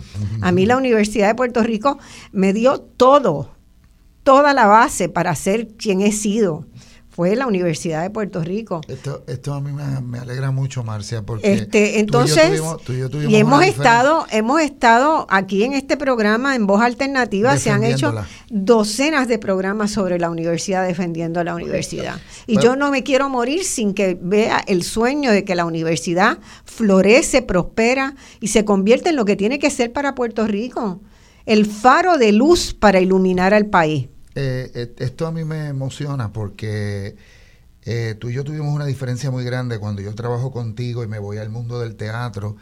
dejé, la, dejé de estudiar, ¿verdad? Y, tú querías, tú me promovías que hiciera mi doctorado y yo me fui a trabajar con Bredan Poppet, luego en Nicaragua, a formar Agua Sol y Sereno, pero gracias a ese amor constante por el espacio académico nunca perdí contacto con ella y con mí hermanas y hermanos de la universidad, María Quintero, Pedro Reina, Mario Roche, Dorian Lugo. Y entonces hay algo bien importante ahí, regresé y pude terminar una maestría para mantener esa conexión de dar clases en la universidad. Pero esa universidad eh, se ha precarizado, esas condiciones... Eh, la han precarizado. Hay un, atentado de destruir ese proyecto puertorriqueño y eso nos lleva a pensar eh, cómo vamos aterrizando en los temas de Puerto Rico de hoy desde esa sabiduría que tú has adquirido a través del compromiso, pero sobre todo, yo lo que veo en ti es voluntad. Tú no dejas al espacio, si queremos tener una buena película, hay que hacer un buen guion. Entonces, esa idea de que el barco está a la deriva, vamos a ver qué pasa. Nunca me has dicho, vamos a ver qué pasa. Incluso en las condiciones más difíciles, tú has dicho, vamos a investigar qué es lo que está ocurriendo y vamos a encontrarle una forma de hacer propuestas. Así es. Sí, quería añadir, Marcia, me parece que ese hilo conductor de tus experiencias en CEREP y de lo que te encontraste con el rector de la universidad eh, es uno de los muchos ejemplos de cuando alguna persona, hombre o mujer, eh, está haciendo una canción diferente, está haciendo las cosas diferentes, puede que esté pisando unos callos sin darse cuenta de otros, otros intereses, empiezan a surgir las restricciones, ¿verdad? A mí me parece que será interesantísimo si atemos eso con que nos expliques cuál fue tu labor en el Tribunal Electoral y qué consecuencias tuvo también de esos hábitos de que a quien tú le pisas los callos empiezan a molestarte, a intervenir a la vez que estás haciendo buenas contribuciones para el resto de la humanidad. Mira, tú, has dado en uno de los has dado en uno de los temas que, que a mí me, me, apasiona, me duele. Puerto Rico tuvo en sus manos la posibilidad de encaminar, encaminarse hacia un sistema electoral justo, fuera del dominio de los partidos políticos. Eh, el proceso que llevó a la ley que se aprobó en 1972 eh, es bajo el, la gobernación de Rafael Hernández Colón que se aprobó el, la ley de la nueva ley electoral que creó el Tribunal Electoral. ¿Cuál era la diferencia fundamental entre el viejo sistema y el nuevo sistema? En el viejo sistema al cual volvimos y que estamos peor, en su peor momento, en su peor eh, variante, digamos, del viejo sistema, estamos ahora, eh, todo el peso de decisiones lo tienen los partidos políticos. Eh, el Tribunal Electoral buscaba que todo el sistema se hiciera para permitir que fueran los electores los que guiaban el sistema. ¿Verdad? Es una diferencia enorme enorme. Entonces, los partidos tenían unos procuradores ante el tribunal y el tribunal era un tribunal profesional con diversidad de visiones, diversidad generacional, eh, que se llevaba por la normativa de un tribunal. El problema que tuvo el Tribunal Electoral fue no haber consignado en la ley que lo crea llevarlo desde el inicio a un rango constitucional, es decir, pedir una enmienda constitucional para que se creara un cuarto poder que es el poder electoral. Eso nunca sucedió. Porque inmediatamente en las primeras, después de las primeras elecciones, eh, Carlos Romero Barceló gana las elecciones del 76 y uno de sus primeros actos fue derogar, conseguir que se derogara por vía legislativa la ley que había creado el Tribunal Electoral. ¿Qué hizo el Tribunal Electoral? Entre otras cosas, redefinió o definió los linderos eh, de los precintos. En ese momento hacía eh, desde 1950 y pico, hacía casi 50 años que no se miraban los linderos de los precintos electorales, que no se eh, especificaban claramente. Y se negociaban entre un precinto y otro precinto, un municipio y otro municipio, un pedazo de terreno. Bueno, tú vas a construir, tú necesitas para ganar construir una cancha y bueno, pues construye la cancha que yo te doy este pedazo del municipio. eso pasaba, eso era Vox Populi. No había mapas electorales que definieran los precintos, había un único mapa que cuando yo hice mi tesis de maestría para la investigación esa de las elecciones del 98, eh, estaba en manos del presidente de la comisión electoral y él se lo había prestado a uno de los comisionados electorales y no sabía cuándo se lo iba a devolver y por lo tanto nadie sabía por dónde, por dónde pasaban los precintos. Yo tuve que esperar como seis meses para poder tener la oportunidad de, de mirar ese mapa y tomar anotaciones. Pues mi primera tarea, mi primera gran mi primer gran trabajo en la vida fue eh, instrumentar esa de esa ley la parte del nuevo registro electoral.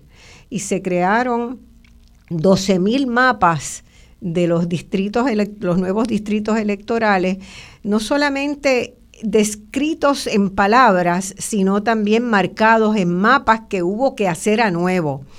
Y esa fue una de las experiencias más fantásticas porque no había personal técnico para hacerlo, pero Pedro decía que yo era muy, muy tecnológica y sí, lo, lo aprendí desde los 6, 7 años que iba con mi papá a instalar los micrófonos y los cables y todas esas cosas me encantaban.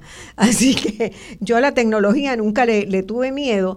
Y ahí entonces eh, encontré que había un aparatito que se llama un estereocopio que tú puedes ir viendo en tercera dimensión en un mapa cómo están las cosas. Y entonces hicimos una serie, yo desarrollé una, metodología para hacerlo, pero necesitábamos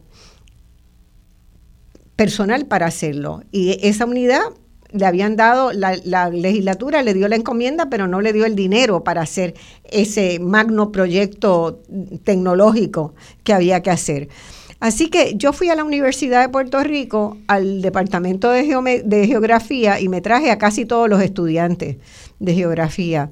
Vénganse conmigo que van a aprender más que en un semestre, retrasen un semestre o un año en lo que terminan y me los llevé, eran como ocho o nueve estudiantes que había ahí y me los llevé a trabajar conmigo al, al tribunal. Y entonces había un grupo de unas 90 personas que habían quedado en el limbo, que eran personas del viejo tribunal y que habían quedado en la vieja oficina del tribunal que no los mudaron para acá, no les dieron tarea, les seguían pagando los sueldos y eran los que empaquetaban, los que hacían los pasteles el día de las elecciones, con los materiales y hacían tareas ¿verdad? Y cada partido tenía allí 20, 30 este, personas de esas, mayores de edad casi, todo. Pues yo fui al viejo edificio y todos los días por la mañana montaba en el auto a dos, casi coercitivamente, pero seduciéndolo en que se iban a ir a trabajar con, con nosotros a esa unidad. Los jueces decían que yo estaba loca, que eso era imposible, cómo iba a readiestrar.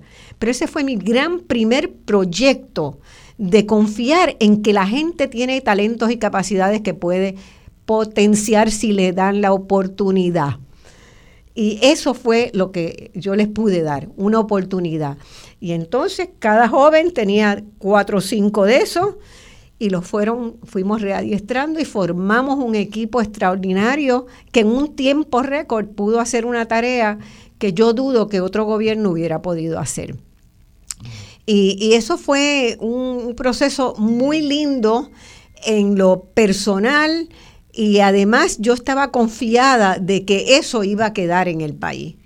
Todavía tenía alguna ingenuidad y, y me encuentro con que, pues poco después, ese par de años después, ese, ese, esa estructura fue demolida. Lo que no fue demolido y que quedó para siempre fue la unidad de cartografía. Esa los mapas. ¿Eh? Los mapas. Los mapas. Claro, los, mapas, las delimitaciones, eso quedó y duró para siempre. Y hubo otra cosa, Marcia, que para mí queda.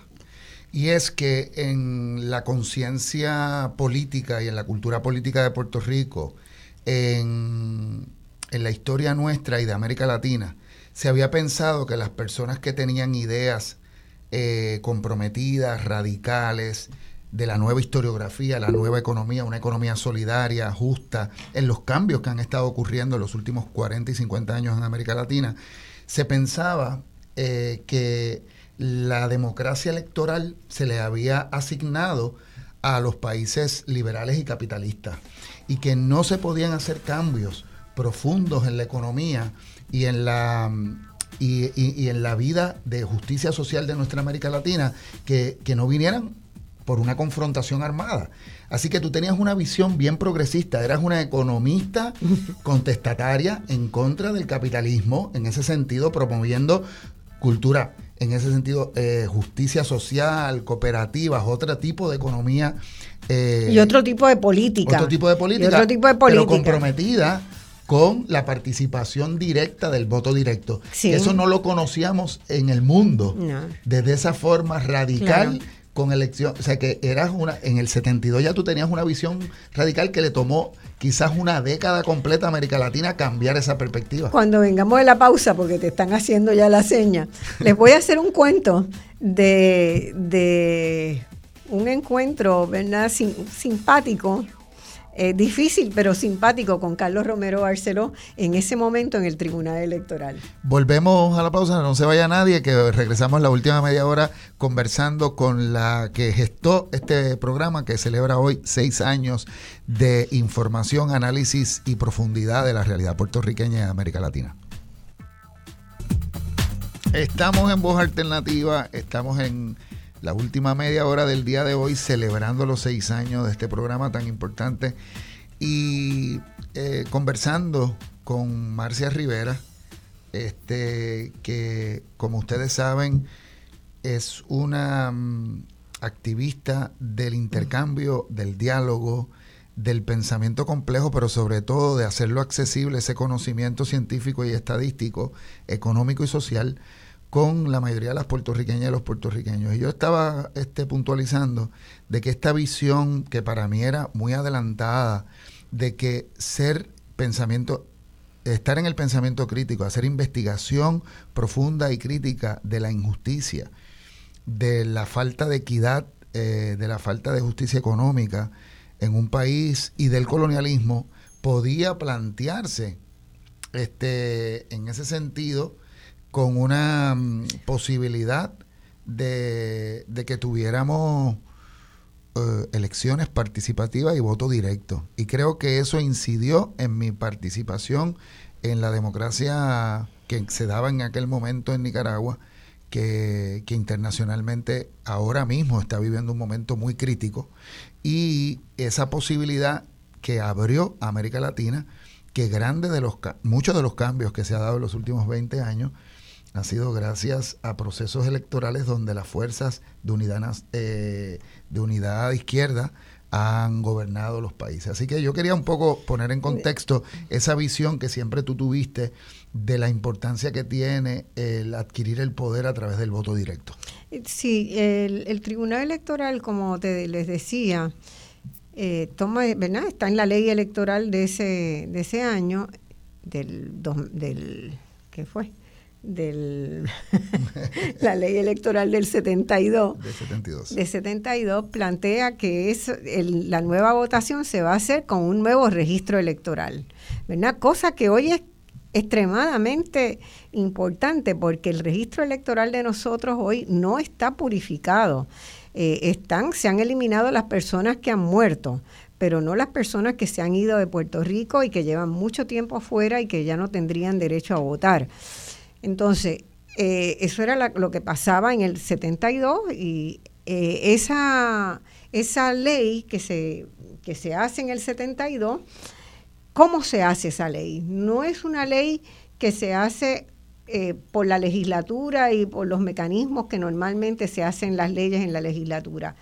El gobernador que entra designa una comisión de personas de lo más ilustrado en cada uno de los partidos políticos para que juntos, juntos, las tres fuerzas, juntos, eh, participen en, en, hacer esa nueva ley, en pensar una ley de consenso, de consenso, que le quite el poder a los partidos y se lo dé a los electores. Fíjense la importancia de eso. Y esa ley se hace con el consenso de esos, de esos tres representantes y, por eso tenía mucho peso y por eso se aprobó fácilmente y por eso, bueno, se fue a instituir. Cuando una empezamos a hacer la, revisión de los distritos, eh, salió una comunicación del Partido Nuevo Progresista, ¿verdad? No de su comisionado electoral que había participado en la redacción de la ley, sino directamente de quien se perfilaba como candidato a la gobernación para el 76, Carlos Romero Barceló, de que eso era un disparate, que eso no se podía cambiar, que eso tenía, no tenía sentido, este, que el, los enumeradores que se les llamaban a los que estaban tomando los datos en, en, las, en las casas, en las comunidades, eh, estaban dejando de inscribir a los PNP. Y eh, yo le digo a los jueces, vamos a hacer una conferencia de prensa y les pido que me dejen explicar la metodología. Entonces, tomamos la sala más grande de la comisión y yo mandé a hacer una gigantografía, unos mapas gigantescos de cómo era que se hacía el proceso y tenía las maquinitas que usábamos para contar las casas, una, un bolígrafo que marcaba y ese, ese equipo que era como un como cuando usted mira en un microscopio, pero que está mirando a un mapa, el estereoscopio, varios puestos. Entonces hice la explicación, invité a que cada uno de los presidentes de los partidos fuera a una mesa y mirara y me dijera dónde estaban las casas de su partido, que me las identificara y las marcara. Y, Carlos Romero Barceló con su vozarrón dice, no, es que aquí no se ve nada, aquí no se ve nada, pero en la realidad se ve y las dejan. Bueno, entonces hubo así como en, en la prensa una gran carcajada, ¿no? Eh, con lo cual la conferencia de prensa fue absolutamente exitosa y termina la conferencia de prensa y Carlos Romero Barceló me invita a almorzar. Me invita a almorzar y había un restaurante frente al Tribunal Electoral ahí en Atorrey eh, y yo pues me pregunto cuál será el objetivo de esta de este esta invitación entonces, bueno, la acepté. Y dije, vamos, vamos a almorzar. Y fuimos, él con sus guardaespaldas y yo, él y yo en una mesa y los guardaespaldas en otra. Y entonces me dice, muy bueno su trabajo, muy bueno su trabajo. Y me dice, y además yo me leí su libro de las elecciones del 68 y tiene toda la razón. Todo lo que usted dice ahí de cómo fue la estrategia del Partido Nuevo Progresista fue exactamente como la hicimos. Y dije, bueno, en investigación de datos científicos. Yo correlacioné los datos del censo de ubicación, ¿verdad? De, poder económico, de poder educativo, hice un índice combinado y eso lo puse sobre los mapas de la distribución. Eh, yo lo que hice fue leer lo que las herramientas científicas me dan. Me dice, no, no, yo lo sé, yo lo sé, muy importante, muy importante. yo, yo quería hacerle una propuesta, a ver si usted se viene a trabajar con nosotros y a dirigir el instituto electoral que vamos a montar. Yo le dije, pero Romero, usted sabe que yo soy independentista y sí, sí, usted, usted puede seguir siendo independentista, pero es que necesitamos ese conocimiento, lo necesitamos porque nosotros queremos tener un instituto de estudios electorales de vanguardia. Y yo le digo, bueno, me, me parece, me parece bien y bien importante, este, pero me estuvo muy hmm. curioso, ¿verdad? La, eh, la validación que no se atrevía a hacer en público, pues, pues me la, me la hizo. Ah, ah, eh, Marcia, eh, quiero, quiero puntualizar en algo aquí. La cultura política eh, de, ha cambiado de perspectiva en el lenguaje público gracias a muchas de las influencias que tú, tú has hecho, y yo he sido testigo de ello. Eh, la cultura del cambio del voto mixto para que no fuera un voto íntegro. El, el Partido Independentista por los últimos 30 años siempre tuvo candidatos independientes en Cámara y Senado. Eh, que generó una posibilidad de cultura de alcaldes independientes como fue el de Cabo Rojo que tú apoyaste eh, públicamente, el negro, eh, que trajo una cultura de lo que ocurre hoy día en candidatos como Vargas Vidot independiente y todo el esfuerzo de la reorganización de un nuevo partido como Victoria Ciudadana y las condiciones electorales puertorriqueñas ahora muy distintas, donde un gobernante gana con un 32 punto algo por ciento, por primera vez en la historia. Y de un registro electoral muy achicado. Exacto, y por primera vez en la historia sabemos que se ha dividido, ¿verdad?, en, en, en esa, una tercera parte eh, llega a la gobernación, con una tercera parte es Cámara y Senado, y hay una tercera parte del país dividido en dos partidos, en el Movimiento Victoria Ciudadana y el Partido Independentista, que juntos hacen una tercera parte, casi un 30% también. Así que estamos en una situación muy distinta de la que tú has sido partícipe de estudiar científicamente, pero también proponiendo posibilidades para que haya un mejor balance del uso del Bueno, yo la propuesta de, de esta alianza que surge ahora muy bien, este yo la hice hace mucho tiempo, incluso para las elecciones donde el MUS se presentaba por primera vez como, como partido, había hecho gestiones también para, para ver si se podía concertar entre el Partido Independentista y el Partido Soberanista, eh, por lo menos a nivel de los candidatos a, director, eh, a senadores por distrito, que es una candidatura donde se presta para trabajar alianzas, ¿no? Eso no fue posible en ese momento. No estoy clara en cuáles serán las posibilidades ahora, pero se está volviendo a hacer un esfuerzo en esa dirección. Eh, Puerto Rico no se merece la, legislatura que tenemos. Hay legisladores ahí que cuando uno los oye, oye por radio el nombre, dice, ay, si esto viene de, no sé, del año del Espíritu Santo, es como si se comprara una hipoteca, ¿no? Que tienes que seguir pagando por toda la vida, pero en este caso la pagamos toda la población, pagamos esas hipotecas que tenemos ahí en la legislatura. Y es una pena porque acá eh, hay, primero, no hay un filtro en la legislación, ¿verdad? No hay buenos filtros.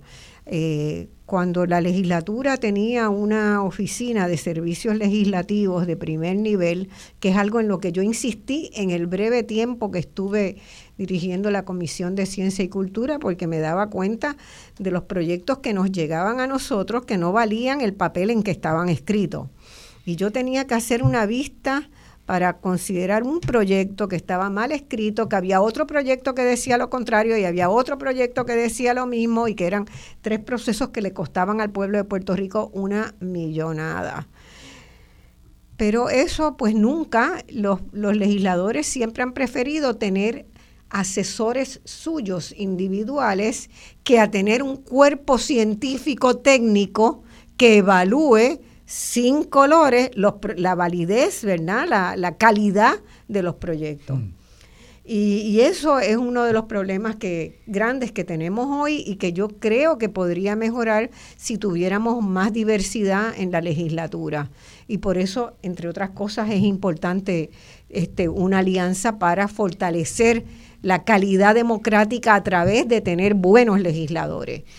Y también ¿verdad? Está el problema del deterioro de nuestra calidad democrática porque nuestros gobernantes no representan a la sociedad puertorriqueña, no lo representan.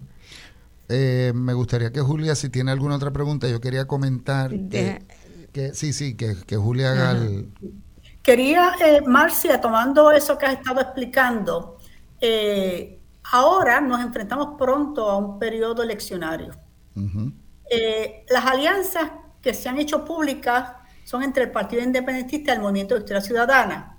Pero sé que hay gestiones de ampliar las alianzas a otras organizaciones que no necesariamente son partidos para poder desarrollar unas elecciones donde más participación haya para asegurar gente que represente a la, gente. Bueno, eh, me gustaría ver tu visión sobre todo eso de la composición de las alianzas, cómo tú crees que debería ser y lo otro que me gustaría que si pudieras comentar es eh, la participación de los jóvenes que está empezando a aflorar en todos estos procesos políticos.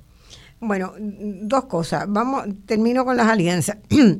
La alianza que Victoria Ciudadana, y, muchos de ustedes saben que yo soy una de las fundadoras, fui una de las fundadoras de, del movimiento Victoria Ciudadana, que se llama Movimiento y no Partido no por un descuido, no, es fundamentalmente así fue pensado un movimiento como una fuerza política que se basa en un movimiento programático, que se basa en tratar de conseguir, de, de lograr consensos fundamentales en áreas como el desarrollo económico, como la protección del medio ambiente, como que eh, los cambios en la matriz energética que necesitamos hacer para que Puerto Rico funcione, en la salud, en el cuidado de los de las personas que no tienen casa, en el tema de la vivienda.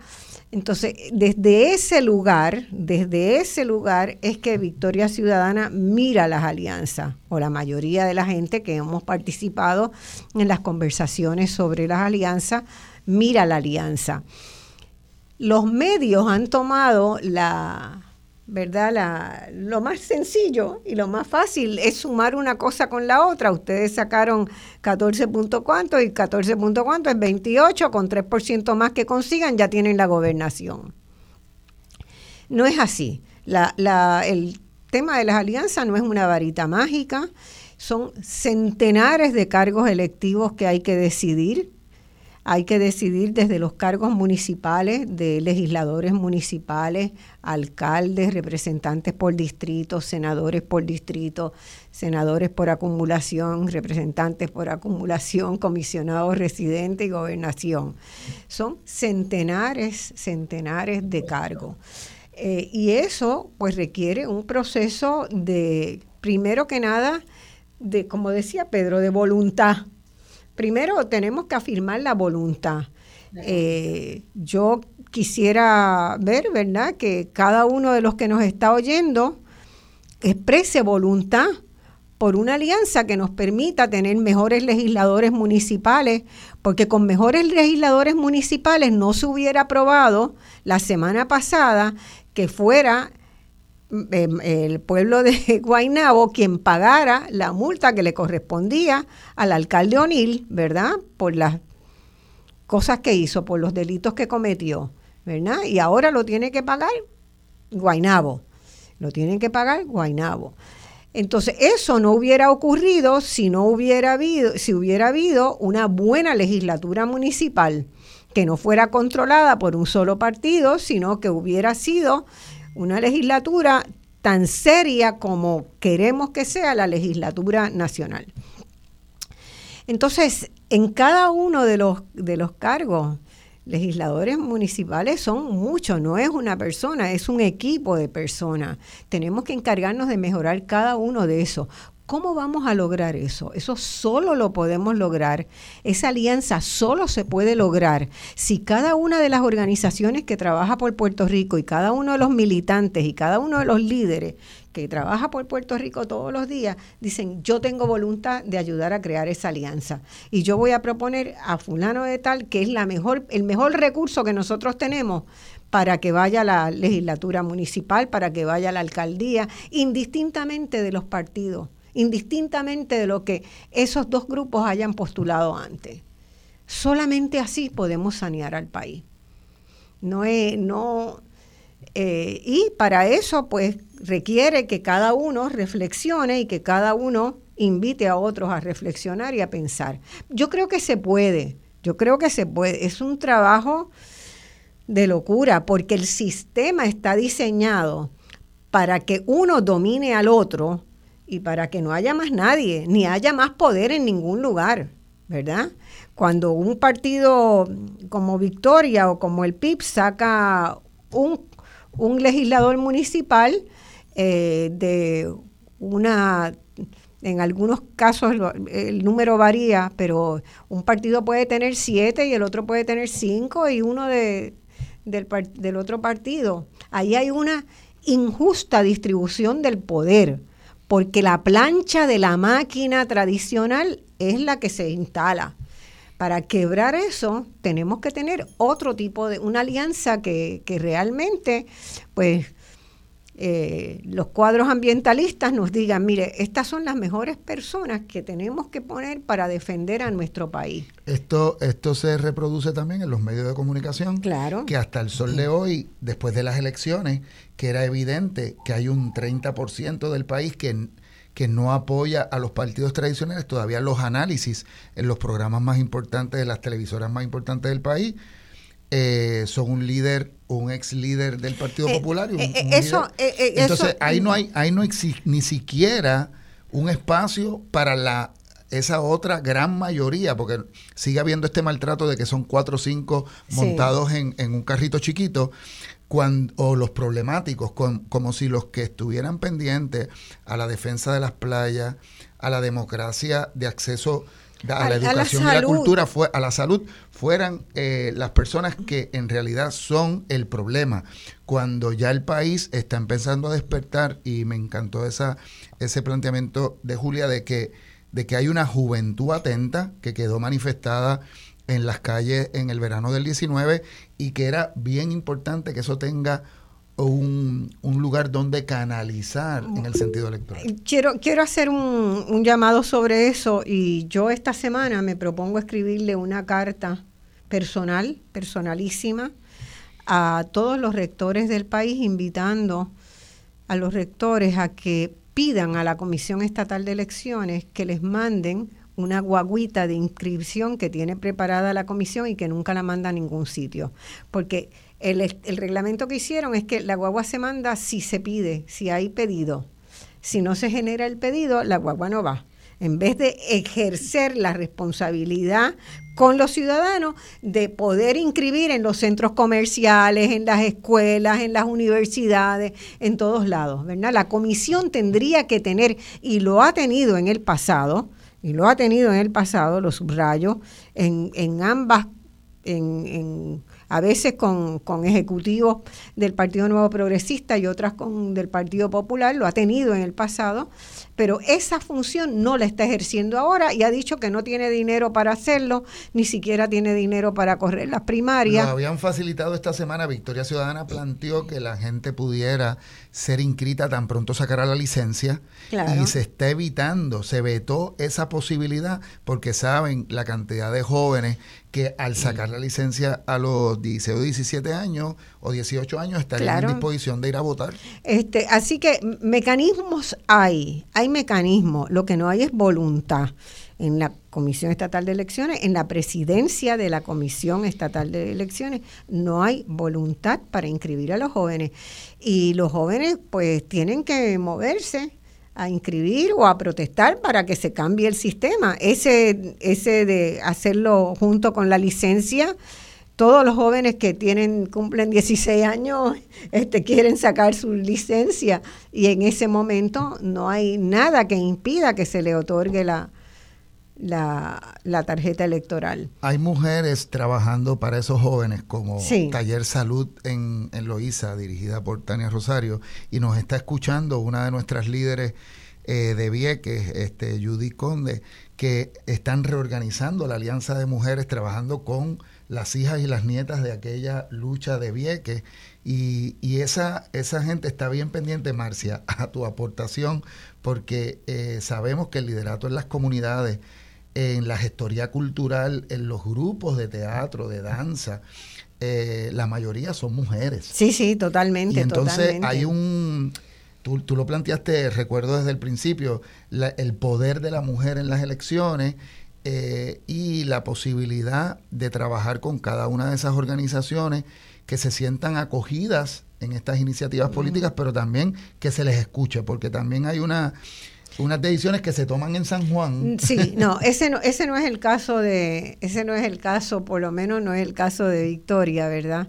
Victoria está haciendo reuniones en distintos lugares para, para escuchar a la gente de las organizaciones, porque la alianza primera es con esas organizaciones, pero hay otra alianza que hay que hacer y es la, alianza con los que se han dado de baja, con los que dicen, ah, ya no aguanto más, no quiero saber del sistema electoral, yo me, me retiré de eso. Y esa, esa es una fuente importante de gente que tiene que ir a votar. Eh, sí. Sí, quería eh, mencionar eh, para los amigos radioescuchas, para Marcia, para Pedro, que estamos viviendo una época tecnológica totalmente diferente. Ya los jóvenes usan, usan el radio muy poco para enterarse de las cosas. La mayoría son adultos mayores, ¿verdad? Y en esa población de adultos mayores todavía hay, hay unas mañas, ¿verdad? Aprendidas, ¿verdad? Que, que siguen haciendo cosas de la misma manera cuando llega el momento de votar, desafortunadamente. Pero la juventud eh, son muy eh, apegados y utilizan a toda hora y en todo momento la comunicación electrónica por los celulares, por las computadoras. Entonces, de esa manera donde los jóvenes se comunican y buscan información, posiblemente es la herramienta más favorable para asegurarnos que todos estos jóvenes empecemos a convocarlos para participar. Así que quería decir que ahora en esta nueva época tenemos esa nueva herramienta y la otra situación que está ocurriendo es que los jóvenes y los adultos también están siendo reporteros sin, sin sueldo y sin pertenecer a ningún periódico, ni a medio televisivo, ni radial, están movilizando las informaciones. La gente está enterando de más cosas que antes eran totalmente eh, pasaban desapercibidas. Así es. Ahora, en, la, en los dos partidos principales ha habido una resistencia a la tecnología en la Comisión Estatal de Elecciones que es impresionante. O sea, yo he hecho, eh, he cubierto noches de elecciones en la comisión, he hecho un programa de televisión, ¿verdad? Por el canal este, por el, un, canal contratado por la comisión para hacer el análisis de elecciones en dos ocasiones. En todas las veces que yo he estado cerca del proceso, eh, del, proceso propiamente electoral, del mecanismo de votación desde 1976 hasta ahora, he encontrado esa resistencia en los dos partidos. ¿Por qué? Porque no se domina, porque no se sabe cómo se podría y, como siempre hay alguna picardía que se inserta, ¿verdad?, en el proceso de votaciones. En un año fue, lo vi con mis propios ojos, uñas postizas y un pedacito de lápiz de entre la uña de uno y la uña postiza. y con eso se marcaban las papeletas en el recuento. Cha, cha, cha. Marca aquí, marca allá, marca allá. ¿Ok? Quería decir, este, Entonces, eh, eso de la tecnología, nosotros podríamos votar con el teléfono. O sea, estamos listos porque existen los sistemas de seguridad para de la misma manera que te hacen una encuesta, un canal de televisión, te gusta más esto, te gusta lo otro, votas por esto, por esto, tú hagas tu voto, hagas tu voto. Pero eh, no hay no hay voluntad para ese cambio. A lo mejor en algún momento el, el cambio irá ocurriendo como ha ido ocurriendo. Quería mencionar antes de irme, ¿verdad? Este, darle un segundo, un momento al sector que del que pertenezco, que es al del ámbito cultural y artístico. Y, me parece importante porque Marcia siempre ha considerado en el, en el, en el aspecto de colaboraciones eh, entre pensadoras y pensadores fuera de la academia y dentro de la academia a los artistas como un elemento importante.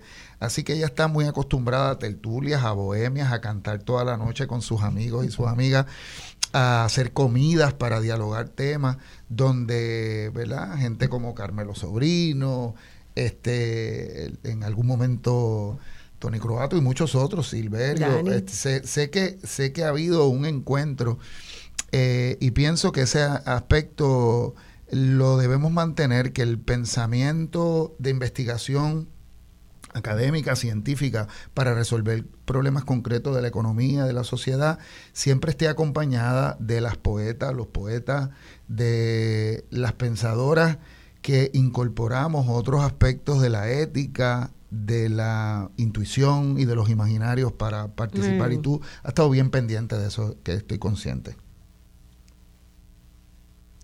Quería, Marcia, eh, eh, indicar que Voz Alternativa ha hecho una labor eh, educativa maravillosa, de los que muchos nos hemos beneficiado. Yo inclusive, pues, igual que en el programa de, de Rosana Cerezo, he estado aprendiendo cómo manejar, ¿verdad?, las entrevistas, gracias a ustedes.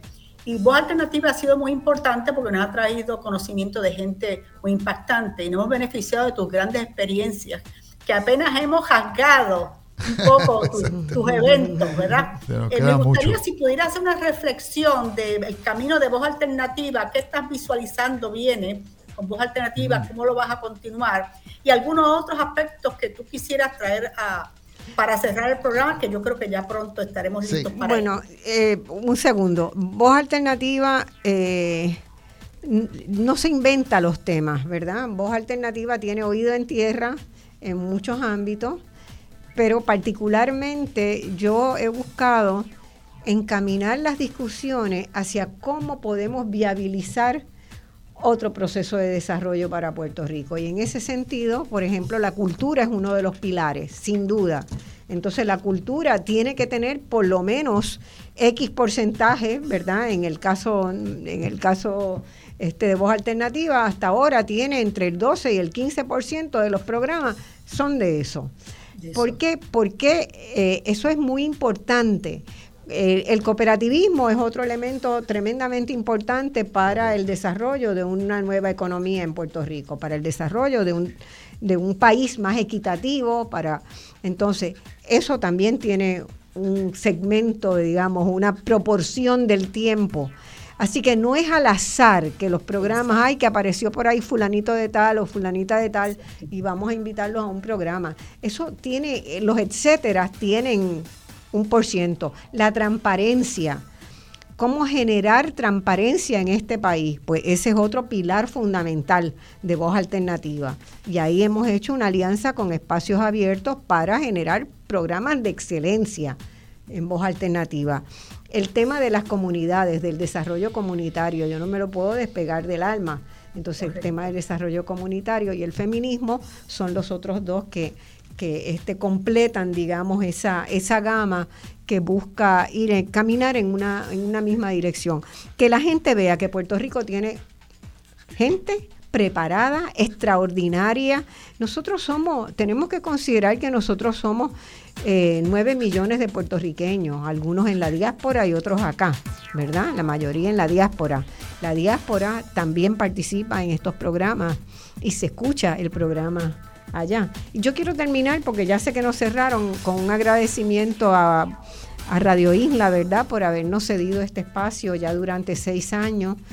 Eh, lo hemos asumido con, con, respeto, con responsabilidad, con sentido de rigor eh, y así seguirá siendo. Y muy particularmente a los compañeros y compañeras del control que toda la semana se encuentran con un programa distinto y con algunos inventos míos de que vamos a transmitir desde tal o cual país o con gente este, de otros lados. Así que muchas gracias también a Julia y a Pedro por estas por esta insistencia. y, muchas felicitaciones, muchas felicitaciones. Muchas felicidades por esa labor que, que siempre hace y los esperamos la semana que viene en Voz Alternativa. Un abrazo. Un abrazo.